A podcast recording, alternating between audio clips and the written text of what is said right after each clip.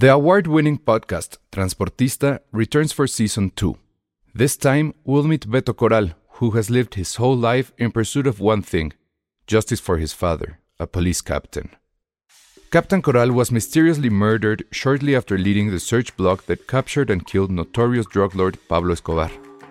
Listen to Transportista Who Killed Captain Coral? Available on the iHeartRadio app, Apple Podcasts, or wherever you listen to your podcasts.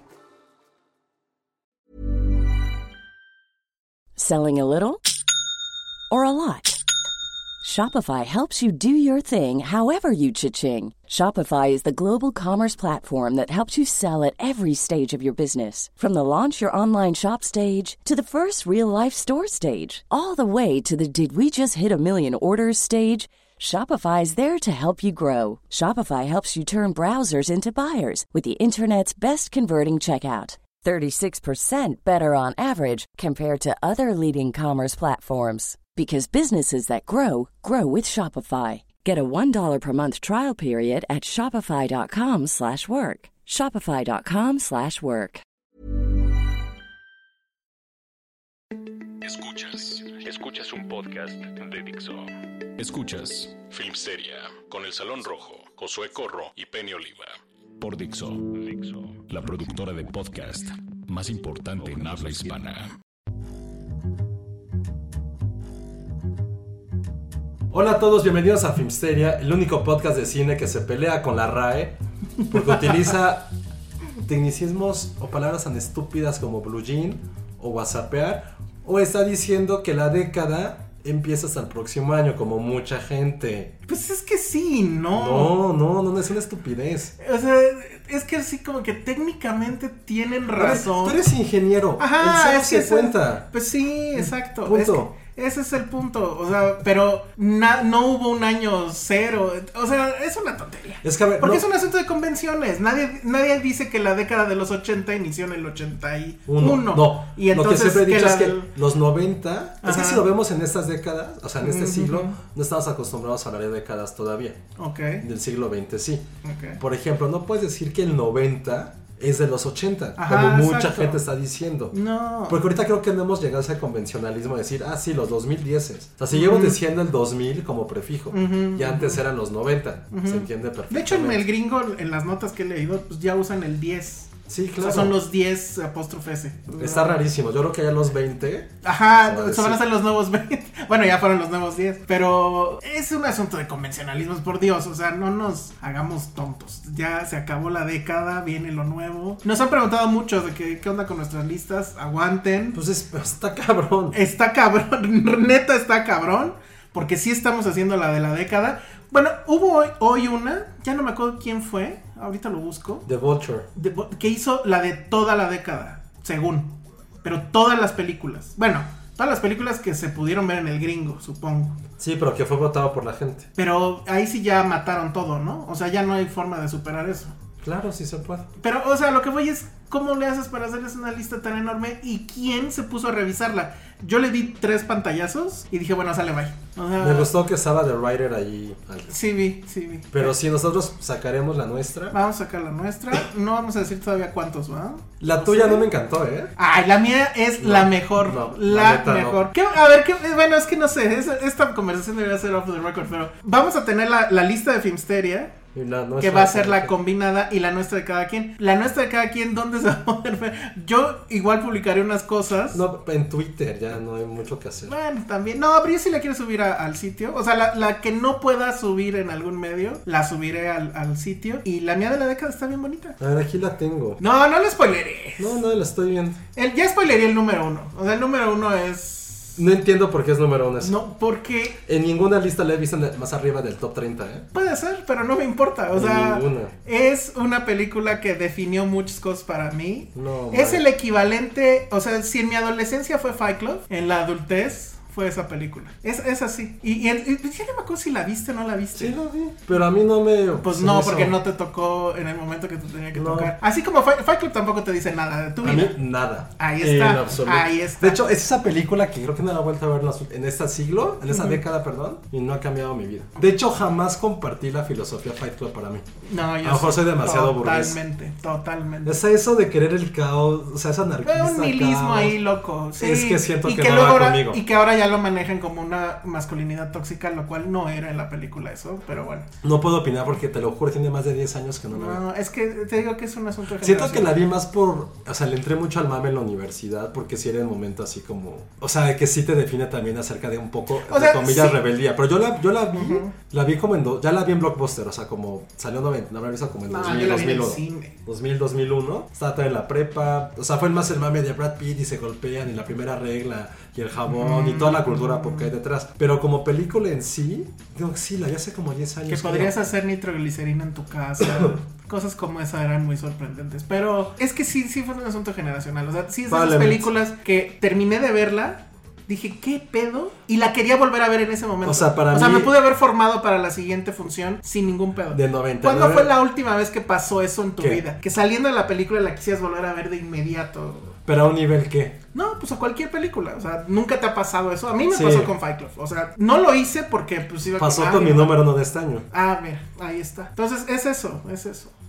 Pero bueno, ahí vienen ya las listas. No crean que no hemos estado trabajando arduamente en ese asunto. Pero mientras, vamos, vamos a hablar de lo que tenemos pendiente. Primero no está Penny. No está Penny porque se fue. ¿A dónde se fue? Como el podcast pasado hicimos el de cómo conquistarla, un hombre millonario se la llevó a París, Se la llevó a París. cosa que ella no pidió, no estaba en su listado. Pero es que iba con la P. ¿Por qué era qué? Pizza, plática, París. La triple P. Le, le aplicó la triple A Penny. ¿Eh? ¿Qué tal? Entonces no está. No está. ¿A dónde se la habrá llevado? ¿Dónde será bueno? Apenas sí lo Penny? con un señor. Muy cabrón. ¿Tú crees? Sí, total. Puta. Bueno, sí, porque sí es muy señor. Sí la veo con un. Sí, sí aplicaría en el Netflix and Chill y, y ya. Sí, pero ahí sí sería Netflix en chill, literal. Y dormir. Sí. Sí, sí la veo con alguien que la pudiera. Así, dormir, no, o sea, no va a las fiestas, No. se duermen temprano, se acurrucan con el, ¿cómo se llama? Con el poncho. Sí, sí la veo con un Sí, señor. totalmente. Y me gusta ese. A ver, a ver si no aplica el Salma y se casa con un millonario francés o algo. Bueno, sí, ojalá y que le meta dinero a Finstero. Por favor, Penny, aplícate allá. Oigan, oye, chisme, sí es cierto, hace rato, no sé si lo vamos a publicar o si cuando salió este podcast no lo hemos hecho, pero revisamos en iTunes Ah, y sí. estuvimos en el top 5 otra vez de América Latina, ¿eh? Eso está muy bueno. Digo, el número uno, pues sí, sí tengo una fuerza del... No voy a decir de dónde, no, sí. sí No, lo que pasa es que esta vez estuvo más. ¿Cómo decirlo? O sea, entraron todos los que tienen, en realidad, son un medio, el, eh, la radio, incluso la televisión, Ajá. y que los programas los trasladan a podcast, entre comillas. Oye, ese podcast... Entonces, ya ante eso, pues no puedes competir, Están obviamente. surgiendo podcasts como Gremlins, ¿eh? Ya, ya, ya, esto ya es. El, el podcast es el nuevo Quiero ser DJ de. O nuevo quiero hacer community de hace el- 10 años. Sí, exacto. Pero nosotros agradecemos 100% a ustedes que nos siguen escuchando, nos siguen aguantando. Les consta que llevamos en esto un rato, ¿eh? O sea, no fue una idea de, de una tarde de verano reciente, ni mucho menos. Desde un rato estamos en esto. Y sí, muchas gracias por, por escucharnos, por seguirnos. Y van a venir cosas chidas para el próximo año, pero como ni siquiera tenemos el top del año ni de la década, no vale la pena hablar de lo que va a pasar en 2020. Oigan, pero sí síganos en nuestras redes, síganos en Instagram, a veces hasta subimos cosas. Sí, hay- y si alguien quiere eh, Sí, ¿quién es nuestro? postularse para llevar nuestro Instagram, que de repente es bien complejo, están abiertas las vacantes, se la van a pasar muy recono- bien. Hay que reconocerlo, no, no entendemos, yo no entiendo Instagram, tú sí lo entiendes. Yo sí soy, yo, es que yo en dónde ir sí lo hemos hecho mucho. Sí. ¿Dónde pero ir? Síganos, ya necesitamos- casi llegamos al millón. necesitamos- Ah, ¿en serio? Ah, está buenísimo. No, vamos a 600 mil. Pero este año, por ejemplo, vean que Instagram está, pues, está bien como marca.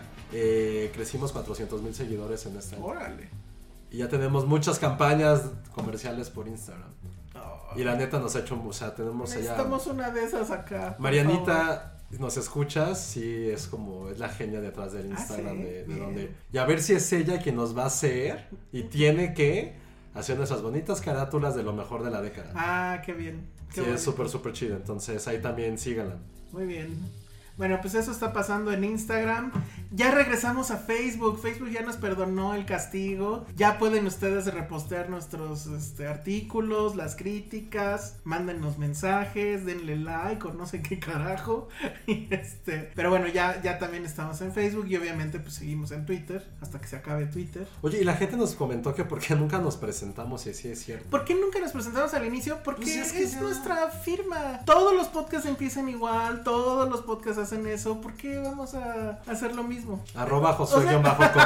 Arroba Salón Rojo, ya. O sea, nunca lo hemos hecho, ¿eh? O sea, desde el primer programa empezó así. Y, y- y no fue un asunto, o sea, me encantaría decir que somos unos genios y que así lo planeamos deliberadamente. No, así sucedió, porque así suceden las pláticas. Ustedes no llegan, saludan, ok, pero no dan su nombre y todas esas cosas, ¿no? Entonces... De eso se trataba. Pero bueno, ¿qué- ¿de qué hablamos hoy? Quiero hablar de Watchmen. Sí vi que estaba en la lista de, De Chema, la puso De Chema. demasiado alta, ¿no? Creo que sí, pero entiendo. Ahora sí ya entiendo el hype. Porque, bueno, la historia larga, corta, que es.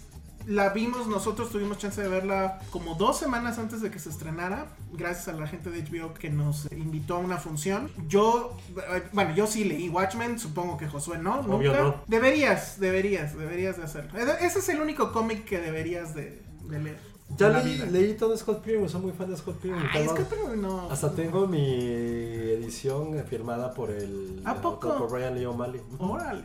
Sí, hasta tenía mi estampita de. Creo que todavía tengo en mi coche. Sí. Sí, es que mi coche, como verán, es ya va a cumplir una década también. ¿Estacionado? Pero es que nunca lo uso, entonces. Creo que tiene una estampa de. así, es Lord, así es Lord Josué. Se compra coche y lo deja estacionado. porque hay que flojera manejar. Pero bueno, entonces nos invitaron a ver Watchmen. Y la verdad es que lo, lo primero que a mí me llamó muchísimo la atención y para bien es que sí se sentía en esos dos. Nos enseñaron dos capítulos, los dos primeros capítulos. Sí se transmitía muy bien esa sensación de, de, de zozobra, de peligro, de que hay algo que está sucediendo tras bambalinas y que no sabemos qué es. Que es muy del cómic, bueno, de la novela gráfica, y que no era una de las principales ausencias en la película de Zack Snyder. Que yo sé que hay muchos fans allá afuera de esa película, pero más allá de que se veía bien y que Rorschach estaba chingón y que incluso Manhattan estaba chingón, aunque hacía un exceso de pito de Manhattan por todas las escenas en las que salía. No era una película que haya que, que mostrara la, la- el- la sensación que te daba el cómic al leerlo. O sea, y eso que era una copia calca, que todas las escenas eran básicamente iguales a, a lo que se veía en, en el cómic, pero no nunca logró hacer eso Zack Snyder. Zack Snyder no es un buen director. Bueno, entonces viene Damon Lindelof a escribir esto que es como una secuela El creador de y que. el creador de Lost a, a- que es la secuela del cómic y que lo va a respetar tal cual, o sea, no hay ningún cambio como si hubo ciertos cambios que hizo Snyder. Pero el problema que tiene la serie, o el problema que yo le encontraba a la serie, es que sí traía esa cuestión, sí te transmitía ese miedo, la zozobra, el qué está pasando, pero se metía, se clavaba mucho en los dos primeros capítulos en muchas cosas que no explicaba. O sea, había muchos misterios. Y eso es firma, eh, es el estilo de Lindelof, ¿no? O sea, Lost, tengo entendido, nunca vi Lost, que era eso. ¿no? Sí. O sea, pura onda de no sabemos por qué está pasando esto, de Pero dónde Watchmen, ¿qué salieron te puede sorprender, la neta? Es que, no, por eso te digo que la tienes que ver. O sea, hay un, hay un gap de tiempo porque es, o sea, es 2019 y todo lo que pasó en Watchmen efectivamente pasó, es 60-70. Pero como pasó lo que pasó y lo que pasó es Nixon gana Vietnam, hay Ajá. efectivamente cae un alienígena gigante en, pues creo que es Nueva York, y eso crea que la Guerra Fría se detenga para que entonces combatan a este invasor ex- extraterrestre. Lo que se ve como consecuencia de todo esto en la serie, que es muy interesante, es que hay una, digamos como una pausa tecnológica, es decir, ya están en 2019, pero no hay celulares, pero sí hay otras cosas, o sea, como que hubo una... Como que hubo un miedo a la ciencia, porque además O sea, como recuerden... medieval. No, no, no, no medieval, pero digamos que están como en los ochentas. O sea, tecnológicamente hablando, hay beepers. Pero de repente hay ciertas cositas que sí son muy av- avanzadas, pero no, no hay, por ejemplo, no se ve que haya un concepto como internet, Ajá. etcétera. Pero o sea, tiene mucho sentido porque, por ejemplo, Doctor Manhattan, que es el único El superhéroe, ese, ¿no? ajá, que es el único realmente que puede llamarse superhéroe, porque sí tiene superpoderes, fue creado a partir de un accidente tecnológico. Entonces, bueno, y del poder del átomo y todas estas cosas. Entonces se entiende que haya habido ese miedo, ¿no? Porque ya no le querían seguir explorando ahí porque se dieron cuenta que es peligroso. Entonces, bueno, viene toda esa parte que dices, ya llegas al tercer capítulo y dices, es que ¿dónde está la serie? O sea, solamente me está presentando viñetas, solamente me está presentando el misterio de quién es este cuate y no, o sea, quién será, no sabemos, quién es este, no sabemos, bla. Pero a partir del cuarto capítulo, ya la cosa explota. O sea, si no he visto ninguno y empiezo por el cuarto. Es que sí, no, no, no, no, no. Es que ¿sabes cuál es el problema de inicio de esta serie?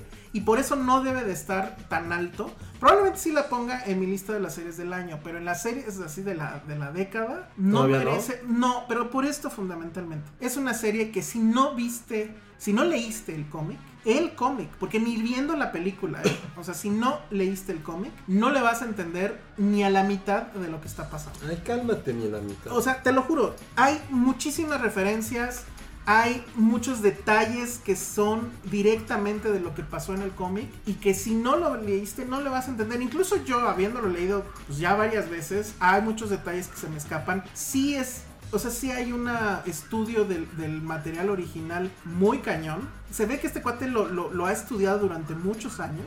Y sí es una buena serie, sí está muy bien actuada. Sí también tiene mucho que ver, un, o siento yo, con un estilo un poco escorsesiano de hacer las cosas. Ya todo es escorsesio. Es que, por ejemplo, la, el, el, cómo maneja la música. O sea, que una escena que está sucediendo en 2019 te pongan como fondo este, canciones de los 20 o los Ah, ok, 40. ok. O sea, es, es muy Scorsese eso, ¿no? Y la verdad es que sí está emocionante, pero lo, mi gran duda, al momento de estar grabando esto, ya nada más falta un capítulo de esta serie que supuestamente solo iba a durar una temporada. Supuestamente. Yo creo que le ha ido bien. Yo creo que sí va a haber una segunda. Y bueno, ahí es donde yo creo que ya van a empezar los grandes problemas. Pero lo que no entiendo es cómo van a resolver todo el.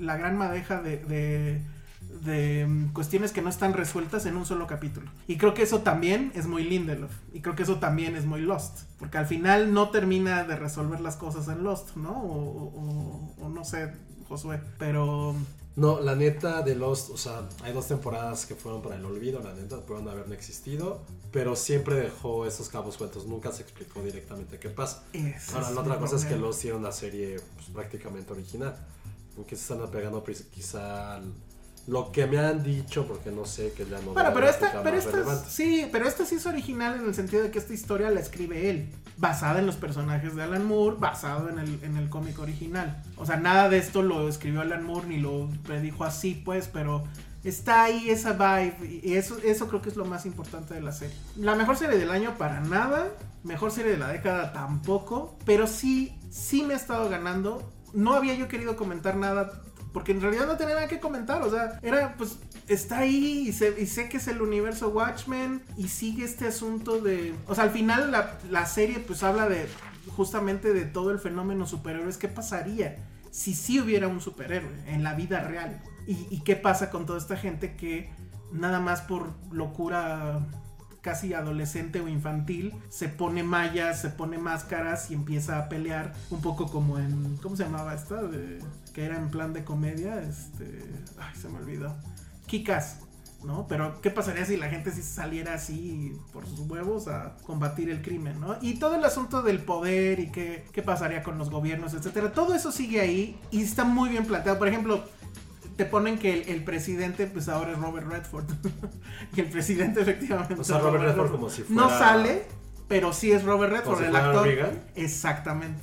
Porque después de Nixon seguía este. No me acuerdo si fue Reagan y luego ya siguió Robert Redford. Entonces todas esas cosas son muy interesantes. La forma en que hace una deconstrucción sobre por qué surge el primer superhéroe. Que en la vida real pues es Superman. Y aquí le dan un giro súper interesante a eso. Que tiene que ver con cuestiones raciales y demás. Eso es lo mejor, lo mejor. O sea, no mejor entiendo por qué tendría que verla si es igual a lo. O sea, si ya están en la película y en el. en- No, es que eso no está. O sea, por ejemplo, esa parte no está en el cómic. De la deconstrucción del superhéroe, o sea, de Superman como tal. No y los está. fans han dicho, no mames, ¿cómo se les No, pero pues ocurre?" es que deja tú eso, pues desde el Alan Moore. Alan Moore, acuérdate que él le caga que hagan eh, cosas con sus creaciones originales. Entonces, ya desde Alan Moore dice no, pues los fans ya da igual. Yo no he escuchado a nadie que diga eso. ¿eh? Bueno, tengo un amigo, saludos a mi amigo Víctor, que es muy clavado del asunto y que él sí ha dicho que no, es una mamada y no sé qué. Pero a mí sí me parece que, que ahí hay cosas muy interesantes. eh, sobre todo esa, eh, en esa parte de la deconstrucción de por qué surgen los superhéroes, que tiene que ver con cuestiones raciales. Y, y también Lindelof logra meter cuestiones, por ejemplo, como de esta, del asunto del neonazismo, del resurgimiento de los, de los nazis o de las estas como ideologías totalitarias. Ajá. Y por último, una cosa que me pareció muy loca y muy interesante es que Alan Moore habría dicho recientemente que, eh, y tomando un poco las, las declaraciones de Scorsese, que, ah, eh, o sea, ya estaba harto de los superhéroes, que ya teníamos que superarlos, y que deberíamos entender además que en, en la génesis de los superhéroes eran supremacistas blancos. O sea, todos los primeros al menos, eso eran. Y eso del supremacismo blanco lo toma la serie como para explicar muchas otras cosas justo referente a los superhéroes. Pues un poco en The Voice pasa eso, ¿no? También, de hecho, que The Voice también, bueno, sí, de la, del año sí, sí debería de estar. The Voice no estaba en su lista, ¿verdad? No, no recuerdo. Pues es De que de la década creo que tampoco lo pondría en la década. Ah, igual sí, pues ahí en los últimos. Bueno, no sé, depende cuántas Sí, no van a ser hagas, ¿no? 100, imagínate. Pues sí, entonces por eso. Pero bueno, eso es lo que opina de Watchmen. Acaba, en teoría. eh, bueno, acaba la primera temporada, eso es un hecho, el próximo domingo. ¿Qué va a pasar? Yo sí creo que pues lana es lana y que va a encargar otra. A ver si Lindelof quiere. Eh, yo supongo que sí. Y pues a ver cómo lo siguen resolviendo. Me da miedo que todo quede en cabos sueltos y que al final no pase nada. Eso va a ser muy frustrante, pero creo que ha podido conectar ciertas ideas interesantes. Hay una estética muy interesante y hay un mood muy ¿Y quién sale de interesante, famoso? Nadie. O sea, por lo menos así que yo reconozca mucho. Solamente recuerdo un personaje, es que ahorita checo su nombre. Bueno, está Regina King, que pues no sé si es famosa ya. Sí. O sea, bajo- en ciertos círculos supongo que sí, ¿no? Ah, bueno, claro, está Jeremy Irons. Pero pues sí es un papel muy... Bueno, él es Adrian Bate y es un papel medio raro. Y está también Tim Blake Nelson, que pues sí. ah, me quedé muy bien. Estaba con los Cohen. Exactamente. Él, él es el... ¿Cómo se llamaba? El, el que cantaba. En la de. Oh, hermano, ¿dónde estás? No, pero en esta nueva, en la de Netflix. Que él, que él era Ah, un- Buster, eh, él es Buster Buster- Keaton, de hecho. Buster Bu- Scruggs. Buster Scruggs, Él es Buster Scruggs, ¿no? Ajá. Bueno, pues sale él. Todos los demás no, no son gente que yo conozca demasiado. Y no, no va por ahí, ¿eh? O sea, yo creo que también se ahorraron una lana en no tener un supercast. No lo necesitan, o sea, es mucho guion. Y, y muy, muy buena producción. Eso sí, es muy, muy padre la, la producción. Pero bueno, pues ahí está lo que teníamos que decir de Watchmen. Lo que teníamos, tú te aventaste. Bueno, un- lo que yo. Pues porque tú no la has visto. Pues no, nadie la quiere ver. Bueno, a ver, ¿qué si has visto? The Movies That Made Us. Sí, y me encanta cómo en el de Die Hard nunca menciona Navidad. Ay, esa. Deberíamos hacer un capítulo nada No, más pero fuera, ya fuera de mamada, en, en esta serie que es acerca de cómo se crearon las diferentes películas, Ujú. en el- ahí empieza primero con la mejor película navideña de la historia, que es Mi Pobre Angelito. No, Alone. en realidad empieza con Dirty. Dancing. No, empieza con Home Alone, es la primera. Bueno, yo la... A mí de Es la primera que le diste clic. No, pero- le puse automático y salió así. Sí, Ah, claro. Bueno, pues a lo mejor el algoritmo te conoce demasiado bien. Y en la segunda que yo vi, que era Die Hard, jamás mencionan la palabra Navidad en un. Estoy casi capítulo seguro que sí la mencionan. 50 minutos. Imagínense. Es- Y ese es otro argumento que es como. Ay, no, por Dios. Si ni los creadores la consideran de Navidad, ¿por qué nosotros de fans sí? Porque. ¿Por qué no? Mira, hay, hay un A video. ver, ¿cuáles son? Hay No. un video. ¿Cuáles son los de esta serie primero? A ver. Este, Yo, es- Dirty Dancing, la neta. Dirty Dancing, yo no. Me caga Dirty Dancing, lo siento. No lo vi, no lo vi, pero No, sé que era el no, primero. no. Luego, a ver, aquí viene. Está primero Dirty Dancing, luego está Mi Pobre Angelito, Ok. luego está Ghostbusters y luego está Duro de Matar. Que pues, sí es, todas son ochentas, ¿no? Ajá. Entonces, bueno, buena cata de, de cine icónico de los ochentas. Dirty Dancing, o sea, la empecé a ver 10 minutos y dije, sale, bye. Sí. O sea, no me importa. Mi pobre angelito no la terminé. O sea, es la última que, que vi. La verdad es que me fui directo a Cazafantasmas. Debo decir que no, no hay nada. O sea, como fan clavado de Cazafantasmas, no hay nada que no supiera. Ni siquiera footage nuevo ni nada. Las entrevistas sí son nuevas. Voy a decir algo, me dio muchísima flojera el de. Lo estuve viendo y fue como. Sí, pero Sí, no, no, no. O sea, me- a mí no me emocionó demasiado. Es que justo pero- es, aburridísimo, o sea, como, güey, pues. Bueno, O sea, puede haber sido como una el, precuela. el de mi pobre angelito te. No, te tampoco estuvo. Estuvo. Es que sabes cuál es mi problema con Siento esto. que esta, se- ahorita que lo, ya que lo estamos analizando, no te dice nada relevante esta, esta serie. No. No. es como el de los, Los juguetes, juguetes. que está increíble. Es que sabes cuál es mi problema, o sea, cuál es lo que yo creo ahí, que sobre los juguetes son cosas que efectivamente no sabíamos. Sí. O sea, algunas ya muy clavado yo de Cazafantasmas y eso, pues sí sabía de Transformers, sí sabía, pero que te pongan, que te narren la historia desde una génesis Sí. así súper básica hasta el monstruo que se fueron a creando, está padre. Y dos, esta cuestión juguetona del documental No, lo, no se ve en esta. se ve, pero siento que no funciona. De entrada la voz del güey, o sea, la voz del güey en el de los juguetes es cagado. Súper cagado. Pero que aquí en cosas como Die Hard, como no sé, que hable igual y que hagan estos chistes que creo que en la otra funcionan y que aquí me cagan un poco de que entrevistan a alguien y que parece que el otro entrevistado le está contestando y que en la narrativa de voz en off del documental de repente metan al entrevistado como que contestando lo que está diciendo la voz en Sí. off. Que ese es un recurso viejísimo, pero que en el de los juguetes estaba cagado. Siento que aquí no, no aporta nada. Y ese es, ese es mi punto. O sea, si son clavados de estas películas, y bueno, si están escuchándonos seguro lo son. La verdad es que, o sea, está padre porque está todo condensado en un programa de 45 minutos. Pero no te va a decir nada que no sepas. O sea, si acaso uno o dos datitos por ahí. No, por o sea, por ejemplo, yo que de esas películas de una que soy fan es Home Alone, muchas del 90, no todas son 80, pero Ah, según bastante personas que sí. ¿Ya ves? O sea, yo, por ejemplo, no comparto ni una décima parte de tu emoción ni por Die Hard ni por Ghostbusters. De hecho, Die Hard, o sea, de, yo de Ghostbusters me gustaba mucho de niño. O sea, jugaba eso, pero ya de grande no me llama nada, ¿eh? No, yo sigo siendo muy fan. Pero tú porque también te tocó a mí, la neta. Sí, sí me tocó. O sea, fue el, más fue el más chavito de mis primos y de mis hermanos y me obligaban a jugar. Pero así que dijeras tú, fan, fan, fan. Es que sabes, ¿Sabes que? Ni, ni la caricatura te Sí de, tocó. sí de niño, pero ya que me salió el primer vello público, dejé de que me importara Ghostbusters. O sea, creo que de niño cuando manejaba así en el coche de mi papá, o sea, que yo venía acostado en el asiento de atrás, siempre quería que saliera el hombre malvavisco. O sea, que pasábamos así por, por edificios altos. Ajá. Que Siempre lo quise cuando iba mi papá manejando. Pero ya de adolescente se hizo muy... Y la volví a ver hace como... Esa sí la vi todavía hace 3, 4 años. Güey, pero es muy y adolescente fue en así como de... Ah, Es pero más no- adolescente. Nunca le he encontrado el amor a Ghostbusters, ¿eh? No, no sé por qué. O sea, No sé. la verdad es que ni siquiera yo te puedo eh, explicar por qué mi amor a Ghostbusters. O sea, la película me parece fantástica, me parecen esos errores eh, geniales, porque no está, son cosas que no se planearon y que simplemente surgieron. Ya después que la volví a ver ya más grande y que ya entendí los chistes Ajá. este, pues vulgares, es una película bastante vulgar, muy de su época, y, y que incluso ahorita, pues seguramente sería muy reprobable por varias bromas que se avienta, y dirían que es misógina seguramente, y bla, bla, bla. Pero yo creo que lo que sí jugó mucho a su favor de, de niño, pues fue la caricatura. Y la caricatura tampoco era tan infantil, o sea, vuel- vuelvan a ver, estuvieron en Netflix un rato los capítulos, son súper oscuros. Y bueno, y de Die Hard, pues es que Die Hard sí ha sido, como película de acción tal cual, sí ha sido muy insuperable, ¿no? O sea, vas a decir que Bourne, estoy seguro, pero... Es que sabes que, o sea, ahorita que lo pienso, sí, o sea, bien. Es Pero que la- siento que no he envejecido bien. No, claro que sí. No la sé. vuelves a- yo la veo cada año, literal, no es mame. La veo cada diciembre. Y no ha envejecido. Nada, nada, nada.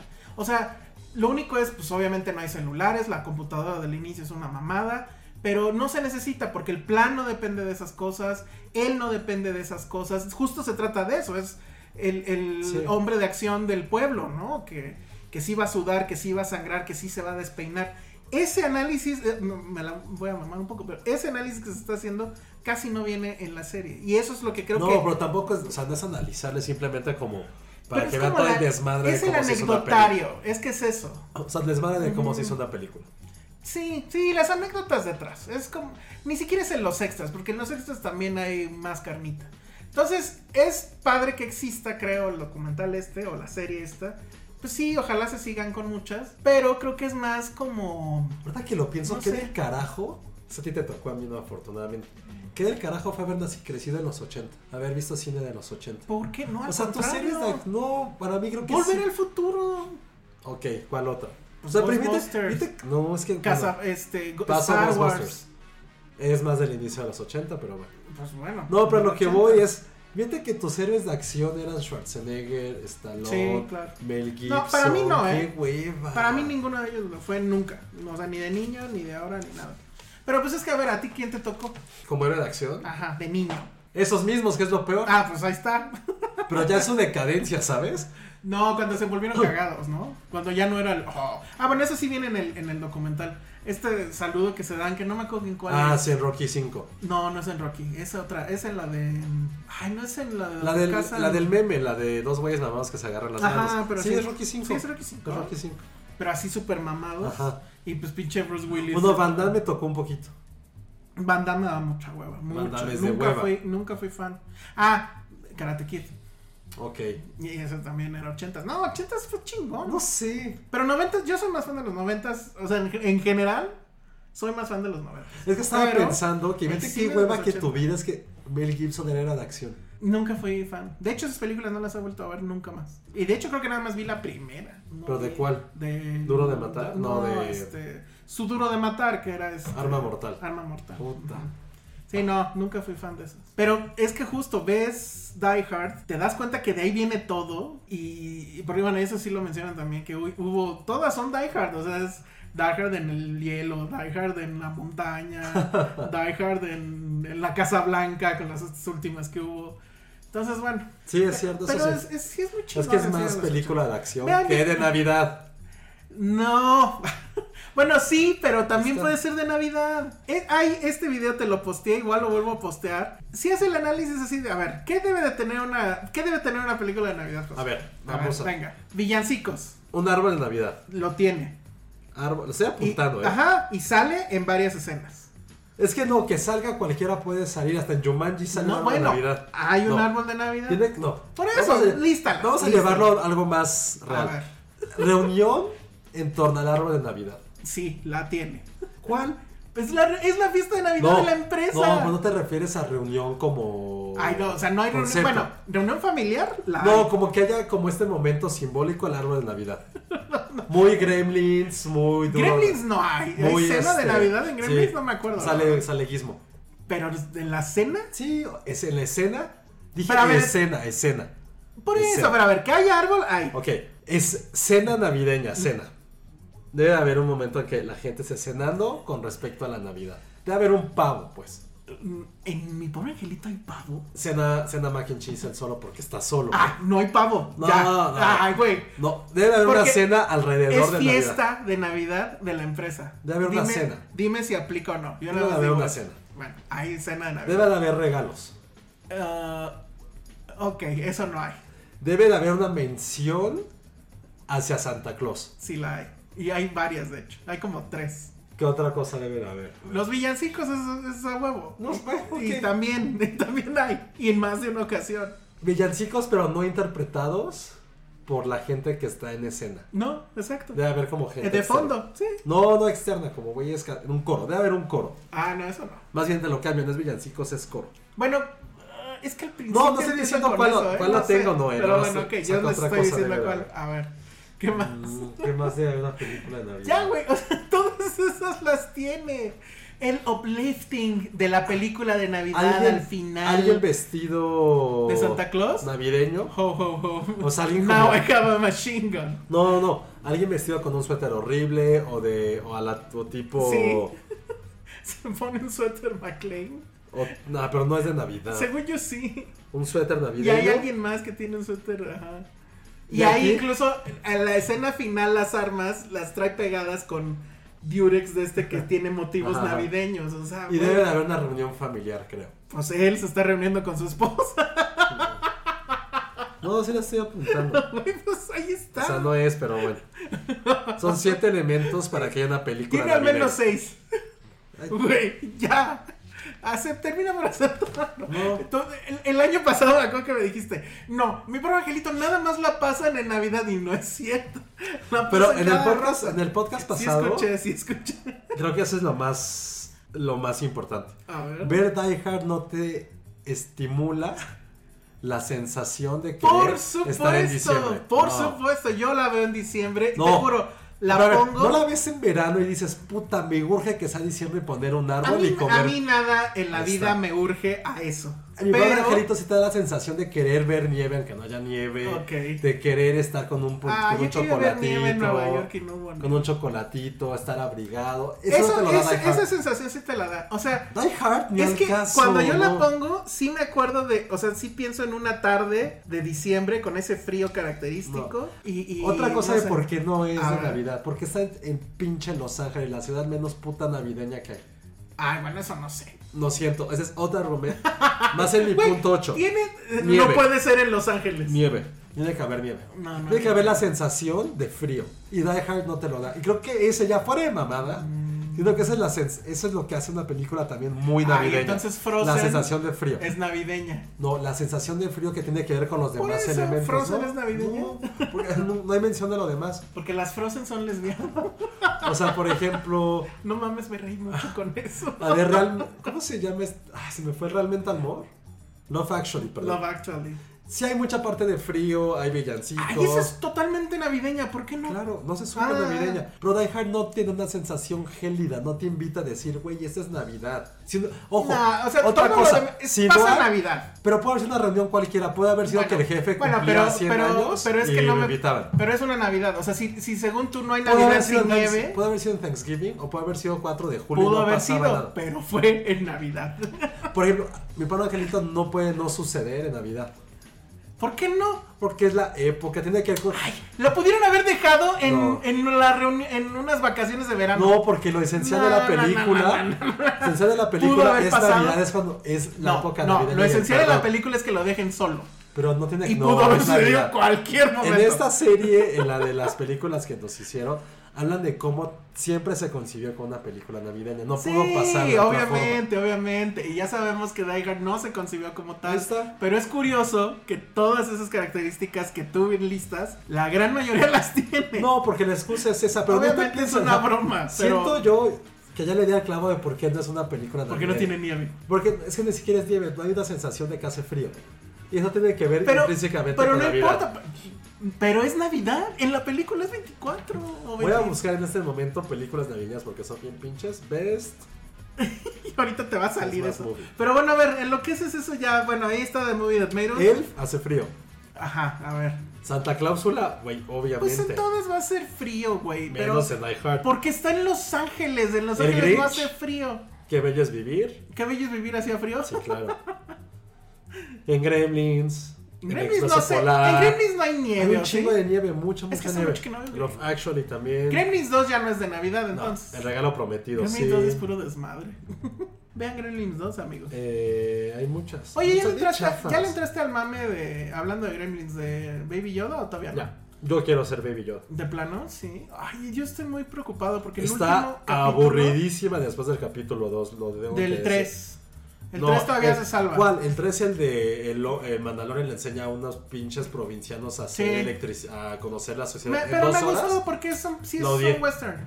Pero el último, último, último es malicísimo. Hasta el pinche No, ese fue el 4. se Ese ve fue el 4. horrible. El 4 fue en el que les enseño a hacer. Ah, bueno, el quinto es malísimo, no sé si ya lo viste. 4 y 5 están Aburridísimos. 1 y 3 buenísimo, 4 y 5 pésimos. Sí, pésimos, sí, pésimos. sí. Me da mucho miedo, ya no sé qué va a pasar. La señora esa de los chinos, que es la que está como de baby de. De cuidadora de niñera, niñera. ¿qué Chingados, No sé. ver. Ahora, la, la otra chava que sale en el anterior. Sí está cuatro. guapa, ¿no? ¿Cuál? ¿La que quiere ser Mrs. Mandalorian? Eh, Sí. No, no es mi tipo, pero. Oye, sí. son- no, sí, Hay se- mucha era- cadera ahí. O sea, fue como eres Shane y quiero venir aquí a darle civilización. Ajá. No me ha gustado. Es que, como que se, según yo, es que no soy muy eh, estudioso del western, pero según yo lo que está haciendo es está agarrándose un western y lo está poniendo en Claro. cada capítulo. Pero está mal. Pero está mal en los últimos dos, sí, sí, sí, sí. Malísimo. Porque además sí es así como, bueno, ya, ¿no? ¿Qué va a pasar con Baby Yoda? O sea, esa es la historia que Bueno, ojalá nunca crezca. Quiero que Pues sea un no, bebé eterno. siempre va a estar chaparro. Bueno, sí. Pero sí, Baby Yoda. ¿Ya viste bien. los memes de Mary Story peleando por Baby Yoda? Está muy bueno. No mames, es lo mejor que ha pasado. Hacen falta más me- memes de Mary Stories. eh, Da para mucho.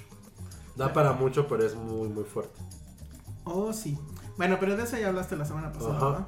Entonces, lo único que nos queda en la agenda es. ¿Qué quieres? ¿Que te aburra con The Good Liar? ¿O, No. que, te- o que nos aburras con This Is Not Berlin? Ay, changos, ¿cuál tienen que ver?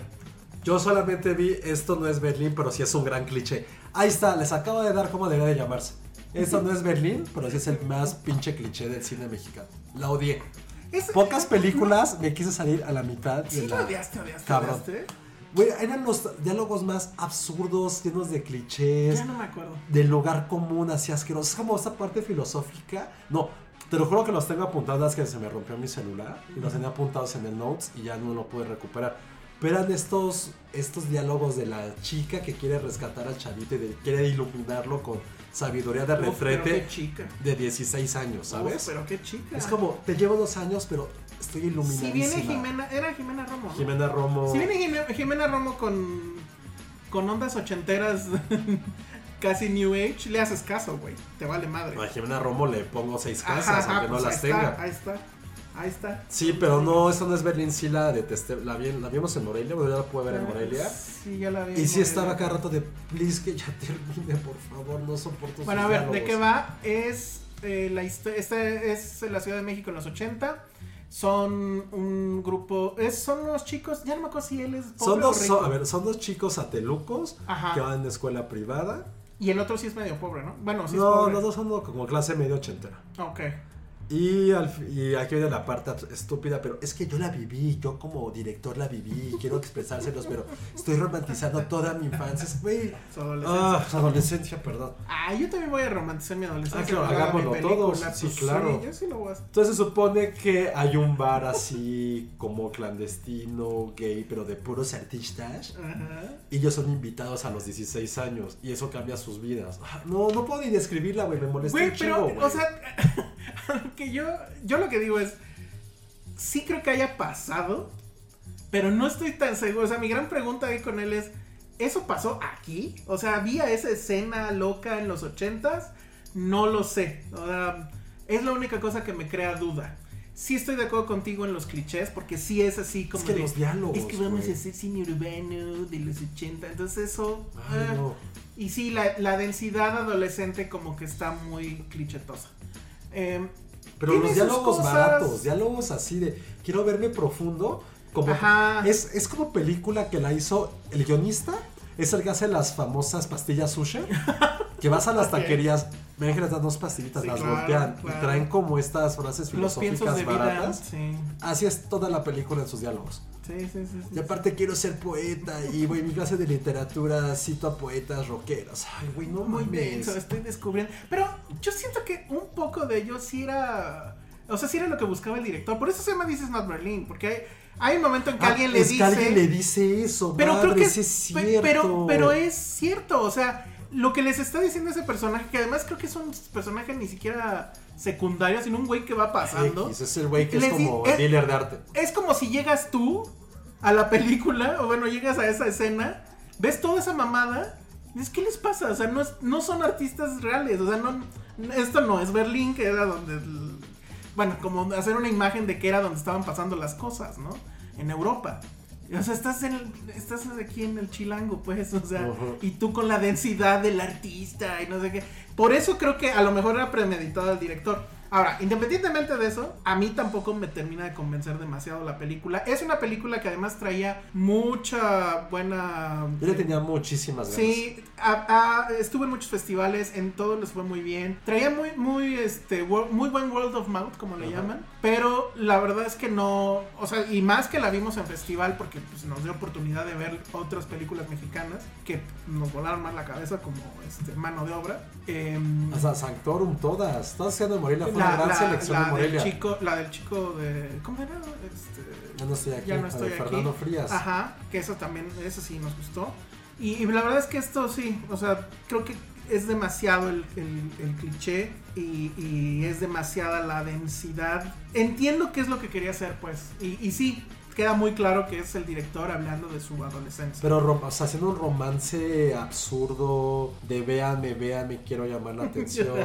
O sea, más allá de eso, está muy bien hecha, eso sí, hay, hay que, hay que darle ese crédito. Está bien actuada, ¿no? ¿O Muy bien no actuada también, o sea, Yo la parte sí. técnica creo que está impecable, la verdad. Javián y Ponce de León, que es Muy bien, chavo, los, los dos chicos increíbles, José ¿eh? Antonio Toledano. Y también que es como el artistilla ese, muy bien. Todos, o sea. Bueno, Harry Sama hace su cameo. Ay, no me Ese papel, ese papel, el del cliché del tío marihuano, que solo él te entiende. Ay, no me acordaba, aparte parecía Alfonso Cuarón. Pero Pero ya que es- tu tío fuera Alfonso Cuarón. Pero así, imagínense así, si tú ibas a hacer así como un molde del tío cliché que es el chido y te entiende, el que te da porno, el que te da así droga. Yo, se- yo sería ese tío. Pero imagínenselo, ¿cómo sería? ¿Tener una moto? Check. ¿Pelo largo? Check. ¿Habla como si tuviera tu edad? Check. ¿Ese Carnal. que te va a pasar memes a esta hora? Que ahorita te pasaría memes. Ajá, es ese. Pero temprano, a las 8 de la mañana ya te mandan memes. Es ese. O sea, imagínense todo eso resumido en un solo Tú personaje. ya eres tío, ¿no? Sí, pero no soy ese ¿Cómo, tío. cómo, cómo eres tío? A ver. Es que con mis, mis sí está, está muy chavito Está muy todavía. chavito todavía. Tiene cuatro años. ¿Pero a dónde lo vas a llevar? ¿Lo vas a llevar? ¿Ya lo llevaste al cine? No. Lo llevé a ver la de las mascotas. Ah, muy bien. Y estaba muy feliz porque tenía su cubetita de las de los perros. Pero no lo vas a llevar al antro ni. No, es que ya creo que es, es como güey, señor. Es el hashtag señor, ya siéntese. Ya siéntese, señor, neta. Y bueno, sale Marina de Tavira también. Ah, claro. Que supongo esto fue pre-Roma, no, no sé. No sé. Y este. Y bueno, ya mencionamos por Jimena Romo. Uf. Sí, sí crees que por Jimena Romo te vas y te metes al antro este loco, ¿no? Sea, ahí ni cómo decir que no. Entonces, bueno, pues ahí está. Pues vayan a verla. O- ok. Sí, porque no hay Vayan a verla o háblenle a su tío. Sí, vayan a verla con su tía. Mira, ¿cómo que no eres así? Que les diga si la capirucha en los ochentas era Es de así. quien diría algo así, sí. Yo, yo sí digo la capirucha. Sí, pero creo que sí salió un poco muy molesto de la función de Morel. Chavos. Porque sí, siento que aparte de que tenía muchísima esperanza, deja tú que haya sido una mala película, sí llenó mis expectativas de cosas que no quiero ver en el cine. No quiero ver ese tipo de historias, ese tipo de personajes. Ahora, desgraciadamente, digo, para ya terminar de madrearla, pues sí es su mejor película. o sea, con todo y todo. Estamos hablando de que es el mismo director de Sin Ton ni Sonia. Que esa película sí estaba muy mal. Luego empezó a hacer A mí películas. sí me gustaba El sueño de Lu. Ajá, El sueño sí de Lu es buena. Pero, bueno, para mí creo que sí esta es mejor. Es que Pero. está- ojo, está muy bien hecho, eso sí, hay que darle todo ese Sí, sí, reconocimiento. sí. Pero además está en esta etapa como de ya se volvió autor de cosas que le han pasado a él. Tu sueño de Lu le pasó a él. Este, esta evidentemente le Es pasó como a de él. Sandoa Bombach, ¿no? Ajá, pues sí, hablando de. Entonces, cuando se divorcie, tendremos nuestro marriage story. No, bueno, ahí con el tío es. Ah, yo quiero ser Y bueno. al final creo que lo que más me molestó de la película es que en realidad no hay un crecimiento de los personajes. Bueno, O sea, pero pues están en el coming of age. Pero está. No, no hay un crecimiento. O sea, creo que del punto A al punto B. Sí, no, sí, O sea, no. tienen que crecer porque les pasan un chingo de pendejadas. Pues ni siquiera son pendejadas de su edad. Esto lleva así de, güey, te metiste a los 16 que en un círculo de artistas que te daban poppers y nada. Y, güey. Era, era como, güey, ¿cómo vas a, no vas a crecer? ¿Qué es lo que hace un buen coming of age? No tienen que pasar estas brutalidades para que entiendas hacia dónde va tu vida. Es como, Bueno, güey, también tuvo, vale. tuvo un accidente. Ah, güey, pues obviamente maduraste, pendejo. Sería mucho que no pasara nada. O sea, por eso, dando spoiler, creo que todo el mundo sabe cuál va a ser mi número uno de la década. Eh. una, donde, una película donde no pasa nada. y, aún así y aún así, los personajes entienden cuál es su lugar en el maldito Pues sí, mundo. pero ya media aquí es- sala ya se durmió. De aquí es obvio, güey, que si, güey, estás a punto de que te des sida, no es... Y creo que puedo spoiler. siento. Pum, ya. Perdón.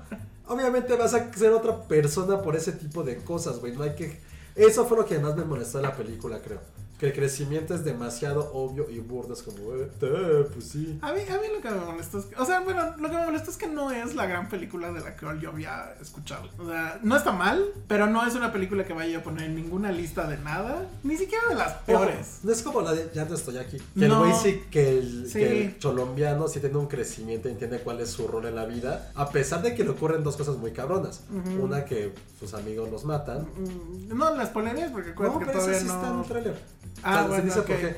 Y se va a Estados Unidos, que también es Ok. el primer- Tiene esas dos cosas que son vitales para. Y la música está más chida. No, pero imagínate que son cosas que cambian tu vida. Y evidentemente lo que hace el director hace Fernando Frías que empieza a construir una historia a partir de eso. No es como Sí, pasó esto, ya cambié. Eso es lo que pasa en Eso no es Berlín. Pasa esto, ya eres esto. No me gustó por eso. Está bien, pues ahí está, ya se estrenó. Ya también llegó a otros festivales, pero no debería de estarles diciendo esto. Escuchas un podcast Bueno, y vamos a adelantar una, ¿Cuál? porque en la semana que entra pues, Esperemos que todo el podcast gire alrededor de Star Wars. Y esperemos que gire alrededor de Star Wars para bien. ¿Tus expectativas cuáles son? Cero, ¿no? O, o tú sí... Yo sí soy muy Team Last Jedi. Muy. A mí me gustó mucho. No, yo la vi en el avión y qué pinche desperdicio de tiempo de película. Yo sí soy muy fan. Y me encanta la, la escena del niñito que va a ser Jedi. No mames, no, Sí, no, no, mucho, Josué. Es como. Así de, güey, el- el- los usos más pendejos de la fuerza, barrer. No, no es de eso. Está barriendo con la fuerza, Josué. No mames. Pues yo lo usaría para eso No también. mames, así de, no hay papel, que venga el papel. Voy a usar la fuerza para todo. Así prende la tele. No, la fuerza. Así de, el control remoto, el control remoto, ya viene el Vean super la fuerza. Güey, claro, ¿qué es lo que más odias de tu vida, güey? La fuerza, la chingada, güey. Yo estoy así en mi cama dormido y como Luke Skywalker en la oficina. O sea, piensa lo que esa es una gran, gran película que te hace ver la No, es fuerza de una otra mamada forma. de güey. película. O sea, fue otra vez. El inicio me gusta un chingo. Es el inicio más poderoso, probablemente. De cómo todas. inicia. Eh, la batalla esta donde Poe Dameron se enfrenta a esta pinche madre. Ah, que fue la que yo vi esa vez que dije, güey, está bien, cabrón. Ajá, o sea, ves eso, y la, o sea, me acuerdo, la primera y única vez que la vi en la sala, sí dije, no mames, esto va a estar de huevos. Y no. Leia voladora. Ok, eso sí va a decir. Leia Laura Voladora. Dern con su mamada de no te voy a decir cuál es mi plan y mi plan está bien pendejo porque en una era donde tenemos androides para todo, no, a huevo me voy a ir a estrellar Es el con la sacrificio pucha. para que sepa que no va. Güey, el androide no puedes fiar en él. Como el Mandalorian. Ay, güey, no mames, no puedes confiar en un pinche C-tripio. Le dices, mira, te sigues derecho, No. cabrón. No lo quiero, no. Ay, güey, eso sí. claro. Yo lo haría por mí. Güey, entonces ¿para qué tienes tanto pinche androides si no son confiables? Pero No. bueno. Es este, como, ¿por qué no hay una pinche. O sea, hay, pilotos. las, las computadoras, los aviones vuelan automático con las computadoras. Entonces, ¿para qué están los pilotos? Pues porque no saben aterrizar ni, ni Ah, despegar. esto tampoco puede seguir esas instrucciones. Era estrellar el avión, No para lo sé. estrellar el avión. Hasta un pinche talibán estrella el avión, güey. O sea, no lo sabes. Que no estudió para O sea, piloto. imagínate que todavía no Cualquier pendejo estrella un No. avión. Güey, no se necesita estudiar. No, no lo Estrellar sabes. Güey, No. es de lógica. O sea, si hasta las sandías bajan una escalera. No, yo estoy de acuerdo. Bueno, Yo quiero a Voladora, Laura. Laura Dern, este, toda la parte del casino, toda, y que se lleva como media hora de película, si no es que más. Ese personaje, para que veas la chinita, No la me molesta, soporto. eh. Yo no la soporto. Es como, güey. Pero sí se avienta unas frases locas, como la de el final cuando salva a Poe, No digo a. Finn, Ajá. que le dice algo así como, es que no. No peleamos para destruir lo que odiamos, sino para rescatar lo que amamos. Ah, esa sí me Algo gustó, así. esa sí me Esa gusta. frase me gusta, pero Bien la chinita. Pero, güey, no vienen a nada. la que no soporto. Las vacas o no se quieran que dan la leche Ah, esa me azul. gustó. No mames casco. Este. Pues, de el romance entre entre digo, este cómo se llama? Adam Driver y tu amor platónico. Y son primos, van a acabar siendo primos. Son de Monterrey. mamada, son de Monterrey. Saludos a Sandra. Saludos a nuestra colaboradora A- a- a- a regia. Sandra y la regia. Güey, demasiadas mamadas en tan poco tiempo. O en tan mucho, porque si dura un madral. A mí sí, yo soy muy Team Last Jedi. No, Muy. yo la Solo lo único que cabrón. sí estoy de acuerdo contigo sí es en lo de Leia Voladora. Leia Voladora. Pero lo demás, me encanta. No mames, es aunque no mamada. soporte de esa nueva trilogía, el personaje de Lupita Nyong'o. Bueno, el que le damos. A mí sí me cae bien. no tiene sentido. No tiene sentido, no le dieron ya más juego, ¿Qué? Pues pero está padre. juego, que ya. A mí me, me cae bien. O sea, si se muere no pasa Es nada. una viejita cabrón. Ah, bueno, pues no. Y si se muere, Wow. se muere No, todos, no todos pasa nada. Se muere Luke Skywalker, no pasa nada. Porque ya Si tuvo su muere, momento, pues ya. pues Somos ya. Ese güey es el ya. sí, ya tuvo su momento, pero la nueva se llama Rise of Skywalker. Pero es que no es Skywalker, el verdadero Skywalker es Anakin. Sí va a salir él. ¿Quién es. Skywalker? Sigue siendo Skywalker. Kylo Ren es. Yoda en esta no- Es última. Kylo solo Skywalker, güey. eh, Yoda en Last Jedi también es una mamada. Me acuerdo que sale Yoda. Pues nada más sale. Estás bien pendejo como siempre, pinche Luke. Se le aparece a Luke, acuérdate. Ah, no me acuerdo. La- Ah, lo ya, que ya. sí estaba cabrón, y eso se me fue en el listado que hice de personajes memorables, las monjitas del lugar donde está Luke. Ah, está. Están muy cagadas. ¿Sabes qué me da gusto? Cuando que, abren... el- que los porks ya pasó el fenómeno pork. Pues es que nunca fue un fenómeno, ¿no? A la primera puta todo el mundo estaba vuelto Ah, loco claro con que no. porks, Yo sí. nunca vi a nadie comprando un pork. Sí, no, claro. Nadie. Los Legos de pork ahí están aventados de 50% de descuento. ¿no? No, los porks, claro. Pero en cambio, Baby Yoda, Baby Yoda madrea a tu Last Jedi así con los ojos cerrados. Güey, Baby Yoda madera lo que sea. Pues sí, está muy es el mejor personaje de, De la mucho década. O sea, lleva. Son cuántos? De la década 120 lleva- meses. De la década el güey lleva vivo 3. Y es de lo más cabrón que he visto. Está, muy cabrón. cabrón, Fabrón, no mames. ¿Cómo ves eso de que igual a él le dan ya las llaves del auto? Me da igual. Son cosas que no me interesan. No, güey, pero sí, ¿no? O sea, que corran a esta mujer a... Ah, ¿a Kennedy? Sí. Ah, habla. Sé que hablabas de Disney en general. No, bueno, les van a dar las llaves del auto de, de Star Wars, pues. Eso está chingón, creo. Porque bueno, Mandalorian va mal, Eh, pero empezó muy chingón. el parque está mal aparte. El parque está mal. Pero me viste que hay uno nuevo Sí, ya sé. Y se, se ve bien. Eso de llegar y que esté el putamadral de Stormtroopers. Sí, pero eso es como un este. un Bueno, papel. bueno, pero está padre. Pero yo sí le tengo fe, entonces realmente mis expectativas están en demuéstrame lo que tengas que hacer esta. Ah, pero ves, es de demuéstrame. Antes era de ven a mí y No, pero también porque hemos Soy sido- tuyo. También porque ya estamos más grandes y somos más críticos. tú crees. Pero yo, Les Jedi, yo sí la pasé muy bien. A mí me encantó el momento de que cuando vi que el güey estaba, era su holograma, yo me emocioné Ay, mucho. yo dije, qué gran Me mamada. súper O sea, emocioné. recuerdo perfecto que Patricia y yo nos volteamos a ver así de, ¿qué clase de mamada es esta? O sea, no. Es no- generacional, no sabes. Pues a lo mejor, pero qué mal generación la tuya. A mí sí me gustó. No, yo no puedo con ella. No tengo nada de expectativas en esta. No he comprado boletos. Ya el otro día chequé, ya no hay, No mames, yo básicamente. tampoco compré. y este, probablemente vamos a tener que verla en Cinemex o, o no sé, o verla el otro día. Y salirnos de Twitter porque los spoilers van a estar eh, tremendos. Pero bueno, el chiste es que si todo sale como debe de ser, entonces el siguiente episodio vamos a estar hablando de Star Wars para bien o para mal. Y por eso, y nada más porque ya la vi, y para terminar ya con esta emisión, hablar de The Good Liar, que es esta película donde Helen Mirren por primera vez actúa junto con Ian McKellen, al menos en cine, porque creo que en teatro ya lo habían hecho. Es una película de Bill Condon, que seguramente ni se acuerdan quién era ese güey. No, pero hizo Dreamgirls, él es el em, guionista de Chicago, de la película. Sí, es muy musical ese. El de Kinsey, ¿te acuerdas de esa película? Ajá. De, De Liam Neeson. and de Liam Neeson, etcétera, ¿no? Y bueno, pues muy breve porque obviamente es clase, o sea, bueno, si se llama The Good Liar, pues ya se imaginarán que es una película llena de giros de tuerca y efectivamente el setup es que él es un viejito que digamos que hace tranzas con cuestiones financieras, es el clásico que te dice que inviertas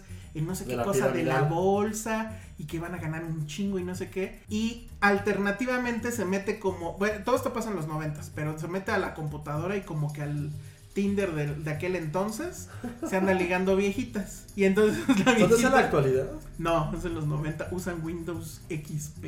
En los 90. Ajá, y este, y entonces se liga viejitas, y voy de las que le sale Helen Mirren, que pues es una viejita bastante buen ver, y pues la película va en eso, o sea, él sí es, ve su doble vida y cómo se hace el viejito con ella, porque se ay, me duele la rodilla y no sé qué, y ya lo dejan en su casa y el güey acá todo cabrón, y, y se va, todos los negocios los hace en el table y así, y pues obviamente lo que estás esperando es saber a qué hora sale el giro de tuerca donde sepas que efectivamente el, Ya, miente, güey. Helen Mirren es la que es la buena mentirosa, ¿no? Pero bueno, no voy a decir más. La verdad es que una reunión de este calibre, como de Helen Mirren y Ian McKellen, merecía una película mucho más interesante. También creo que le afecta muchísimo que Ah, sí tenía justo muchísimas ganas. está bien, pero ya cuando viene la gran resolución y todo eso, sí dices, ay, qué mamada.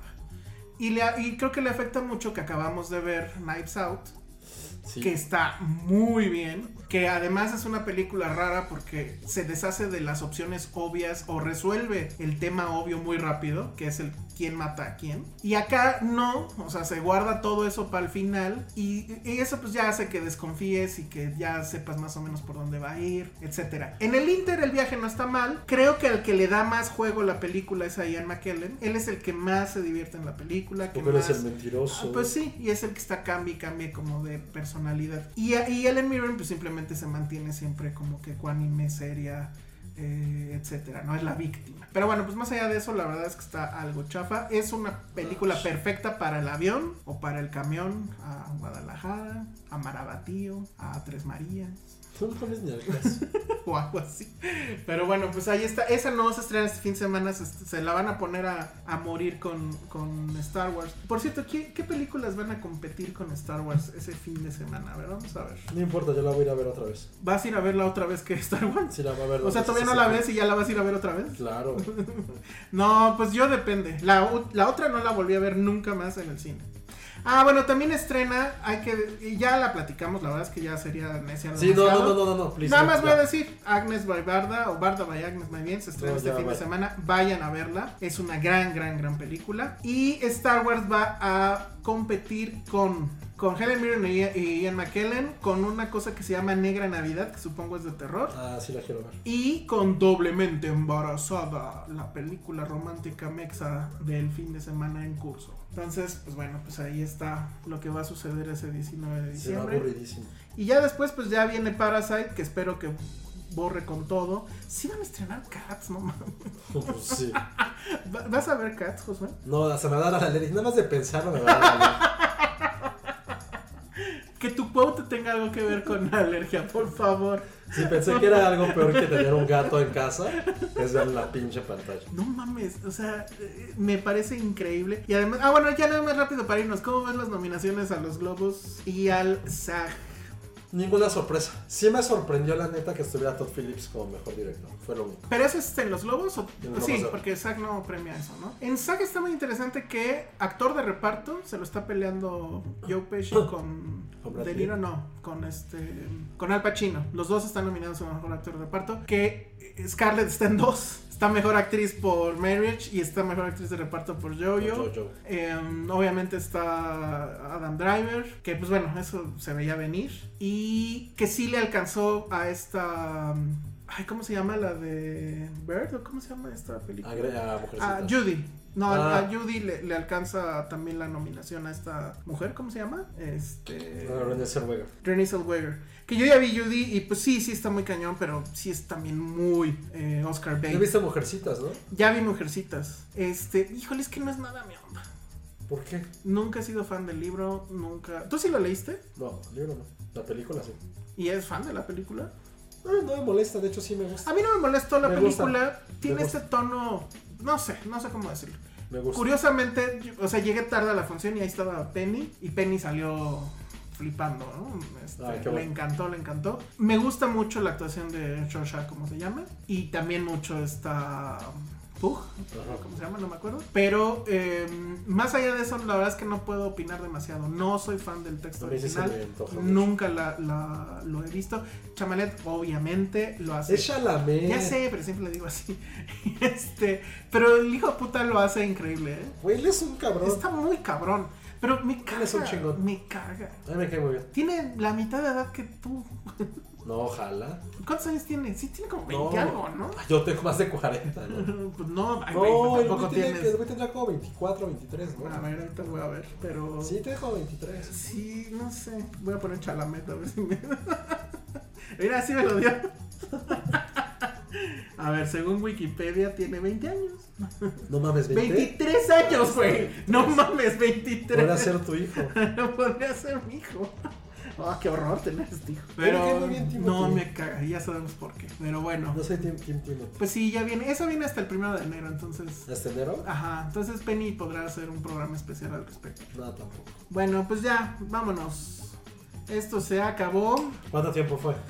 Como una hora y cachito. Todo bien, Normal. normal. Después Ya- de la semana pasada. Sí, pero el próximo sí va a ser de 5 horas. Como Irishman.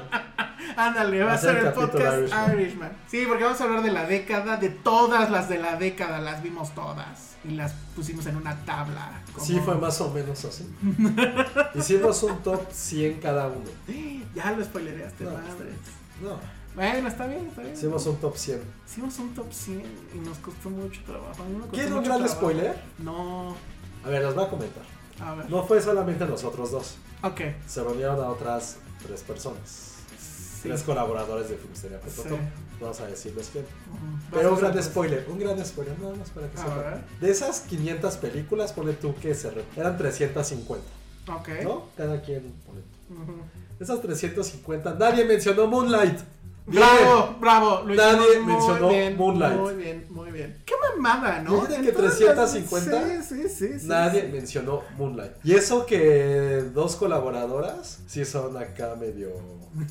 Medio que. No, o sea, como muy de su cine de arte y muy de. Están muy de minoría. tu cine. Porque sí mencionaron. Boyhood, ¿no?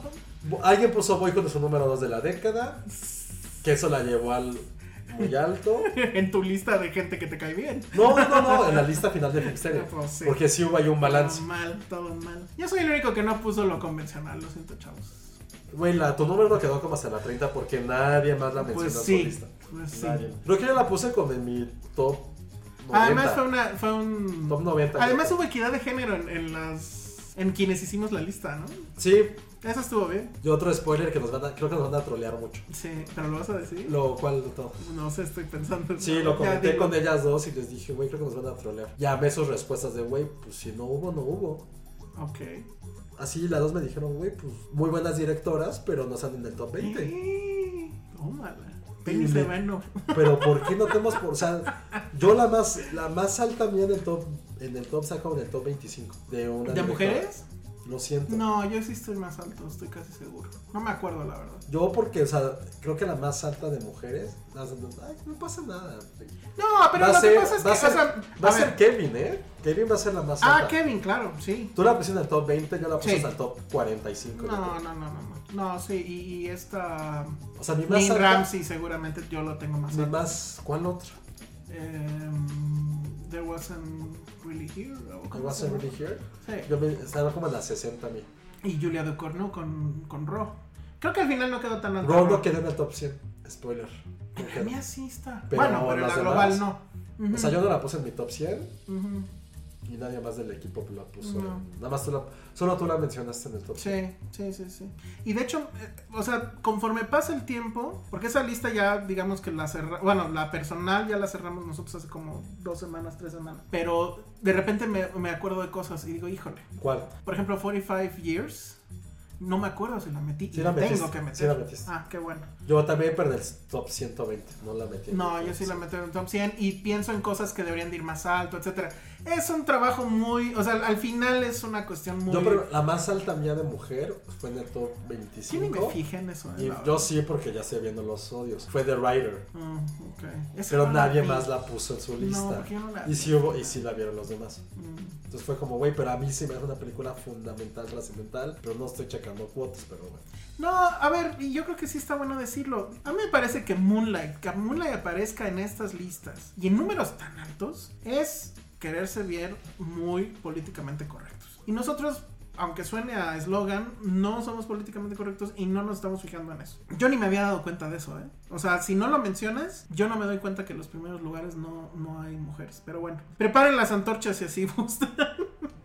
y nosotros ya nos vamos. Redes sociales, Josué. Arroba Josué-Corro. Yo soy el Salón Rojo, visítenos en filmsteria.com. Si quieren apoyar este proyecto, denle click a los bonitos banners que tenemos ahí. También síganos en Instagram, arroba Filmsteria, y en Facebook, coméntenos, denos like, o hagan todo eso que se hace en Facebook, que yo no sé porque no uso Facebook. Muchas gracias, y vayan a ver, vean la trilogía original mejor. No, y en serio, piensen lo que les dije de Die Hard, porque no es una que la canción. Porque no Esa hay un momento. ya- No hay un momento frío. Ese tren ya se fue. No hay un momento vas a poder evitarlo. No, pero piensen lo que es lo que es una verdadera película de Navidad. Es la gente alrededor del árbol. Mándenle a Josué 10 razones en dos tweets de por qué Die sí es de Navidad. Inúndenlo. No, no va a pasar. Adiós. Bye.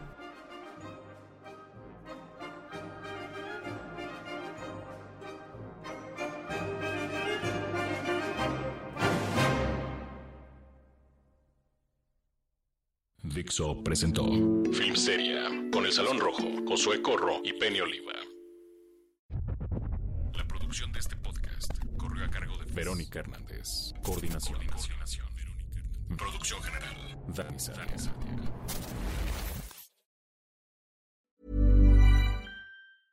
Even when we're on a budget, we still deserve nice things. Quince is a place to scoop up stunning high-end goods for 50 to 80% less than similar brands. They have buttery soft cashmere sweaters starting at $50, luxurious Italian leather bags, and so much more. Plus, Quince only works with factories that use safe, ethical, and responsible manufacturing. Get the high-end goods you'll love without the high price tag with Quince. Go to quince.com slash style for free shipping and 365-day returns.